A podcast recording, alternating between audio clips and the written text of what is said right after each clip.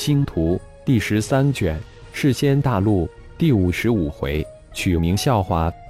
作者：凌月。演播：山灵子。第一千三百二十章，取名笑话。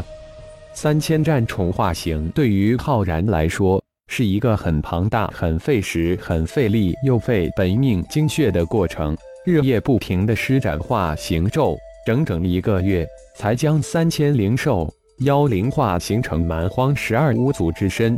当然，以浩然本尊精血化形的就达到二百之多。战宠化形后，又一大难题摆在浩然面前。那就是三千化形出来的蛮荒种族取名的问题，需要三千个名字。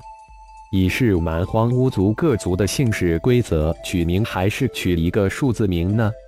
浩然大伤脑筋，最后将取名的难题丢给了四大荒主，是他们收亲传弟子，又不是自己传亲传弟子。不过自己本体精血化形的二百灵兽，浩然打算自己收为亲传弟子。这样也能最大能力的因材施教。问题丢出去了。四大荒主对取名规则最后出奇的统一，以传神诀来命名弟子，传九转金身诀的以金为姓，传十八形态冥王诀的以冥为姓，传丙火神诀的以火为姓，癸水神诀的以水为姓，冰火神诀的以冰为姓。姓氏解决了。名字由弟子们自己取，报上来就成。浩然收的二百亲传弟子取名就更秉承了浩然一贯的简单好记的原则，以号为姓，为数字为名。结果就是二百亲传弟子的名字为号一、号二、号三、号二百。浩然的取名自然又引来血麒麟四人的大笑。这个师尊也太不负现任了吧！浩然自然不语，好记就行了，名字只是一个标号罢了，那么麻烦干嘛？让血麒麟四大荒主吐血的事情在名字统计上来后发生了。传十八形态冥王诀的十几个魔牛兽取的名字居然是冥牛一、冥牛二，一直到冥牛十三。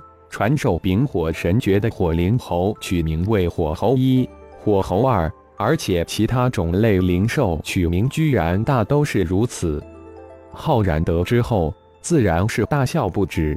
自以为是的血麒麟四人的取名，最后变成了一场数字游戏，让血麒麟四人吐血三声。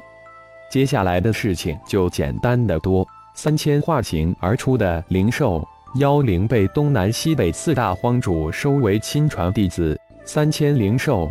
妖灵由战宠之身升级为亲传弟子，一个个兴奋之极。魔灵、血麒麟、小虫、魔圣四大荒主开始就是根据弟子们的血脉属性传以各种神诀，化形之后的灵兽妖灵灵智大开，再加上仙石丹药的供给，他们的修炼速度青云直上，用一日千里也不为过。三千战宠刚刚化形完成，浩然还没有来得及喘一口气，接着就迎来了血麒麟、魔圣两大化身的二色地仙天雷劫。能通过天雷劫引来天地意志，这是浩然最为期待的事情。雷霆之火花灵的小花现在没有适合的传承来修炼，那么操控天雷，被天地意志来洗礼，不仅仅是对于小花来说。对浩然自己雷电神通的升级演化都是最佳的修炼机会。天雷劫本身就是一种雷域，而且是最为强大的雷域。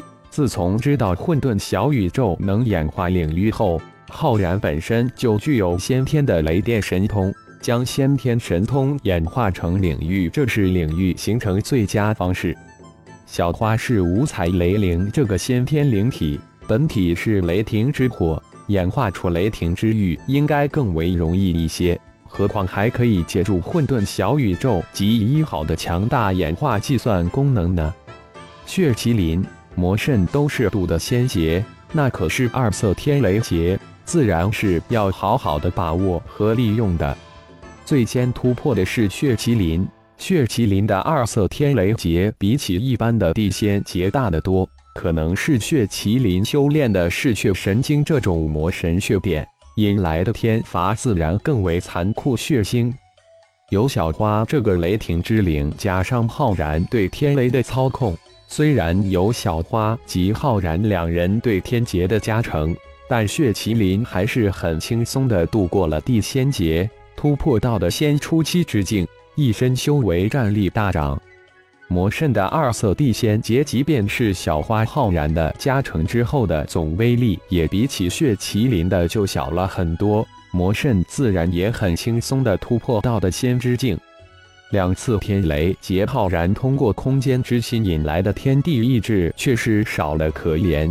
难道是这一片天地的天地意志都被空间之心吞噬干净了？浩然十分的郁闷。不过有一件事让浩然万分的兴奋：混沌小宇宙开始对天劫雷罚有反救了。如果能成功演化出雷罚之域，无论是小花还是自己的战力，可能是成百倍、千倍的增长。当血麒麟魔圣地仙劫过后，三个月的时间也一晃而过，是时候去接血红五名弟子及哈文三人了。去接人前一天，恰逢小易、小黑、小金三人修炼出关。浩然想了一下，无论是小易、小黑、小金、小花，已经不是自己的宠物了。那么这个名字就需得改改了。浩然将自己的意思向四小表达了一下，四小现在还没有意识到名字的不雅，都是一副无所谓的样子。最后浩然想了一下，还是决定恢复他们本来灵物之称。小易是玄阴葫芦之灵，名字就改为玄阴；小花是五彩雷灵，是雷霆之火成灵，名字就改为雷灵。至于小金这个三足金乌，就改为金乌；小黑是幽岩冰灵，就改为冰岩。经过太一宇宙的传承修炼闭关，四小现在身形都有很大的变化，外表看上去都有十五六岁的小大人模样。而且四小因为本体的原因，五官、服饰各有特色。冰炎一身玄妙紫黑衣衫，稍显受惊的身材。一股冷峻之气，而金乌则是一身火红长衫，匀称身形充满阳刚之气。雷领五官硬朗，缩脚分明，不拘言笑，一身五彩长衫，刚烈冷峻，大为不凡。只有玄阴一身青碧长衫，胖嘟嘟的脸，整个一胖虎头，再加一脸的笑容，让人一眼就顿意亲切之感。冰岩金乌。雷灵、玄阴，你们四人现在动身去绿翠谷，带五位师弟及接三位贵客到太乙大殿来。哈文、哈佛、雪儿三位贵客是师尊的朋友，不能怠慢了。浩然吩咐四小道：“遵命。”四小躬身行礼后，化为四道光芒破空而去。时间如流水，转眼三个月，瀑布深潭，水花四溅。水声轰隆不绝，云雾缭绕之下，绿翠谷中若隐若现，好一幅修炼福地。四道遁光飞射进入绿翠谷，化为四个脸嫩的青年，就是这里了，真是一个好地方。一脸喜气的玄音开口道：“师尊说，五位师弟及三位贵客就是瀑布后的洞府中。”金乌接口道。太乙座下四弟子前来恭迎三位贵客及接引五位师弟，四人齐声说道：“融合了专属灵魂智能体，心智如飞一样增长。四小的智慧绝对不比任何师兄弟低。师尊的名字都真多，浩然、阿然、顶天、太一，说不定以后还会有更多的名字。不过师尊吩咐过，以后师尊对外的名字就是太一。”或是阿然，没有浩然。既然是师尊的吩咐，弟子遵命就是。四小自是铭记在心，不敢逾越。仅仅几息，瀑布后面迅速弹射出八个人，最前面的自然是泰雅、泰达两小不点，后面则是匹诺曹、耶利亚、血红，最后紧跟的是哈文、哈佛、雪儿。一四位师兄。我们怎么从来没有见过你们？泰雅两小不点好奇地打量着玄阴四人，一边问道：“小师妹，雪球、悠悠两位师弟认识吧？”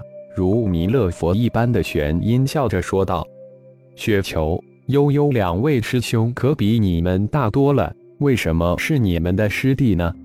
泰雅十分的不解，歪着头困惑的问道：“小师妹，他们虽然个头大。”但却比我们晚几百年入门哦，自然要称为们为师兄。还有你们身后的三位也得称我们为师兄哦。玄音一脸的笑容，血红、匹诺曹、耶利亚三人内心一阵苦笑。不过这四位师兄可不简单，师尊真是越来越神秘了。不过三人可不是泰雅泰达。既然这位玄阴师兄已经点出来了，三人立即跨前一步，行礼道：“匹诺曹、血红、耶利亚，见过四位师兄。”这个一脸笑的叫玄阴，红色衣衫的叫金乌，五彩衣衫的叫雷灵，我叫冰岩，以后喊我们的名字就行了。冰岩跨上一步，面无表情的说道：“嗯，对对对。”以后喊我们的名字就行了，以免把我们喊老了。玄英连忙点头道：“那就谨遵四位师兄之命了。”匹诺曹笑着拱手道，心中却是巨震。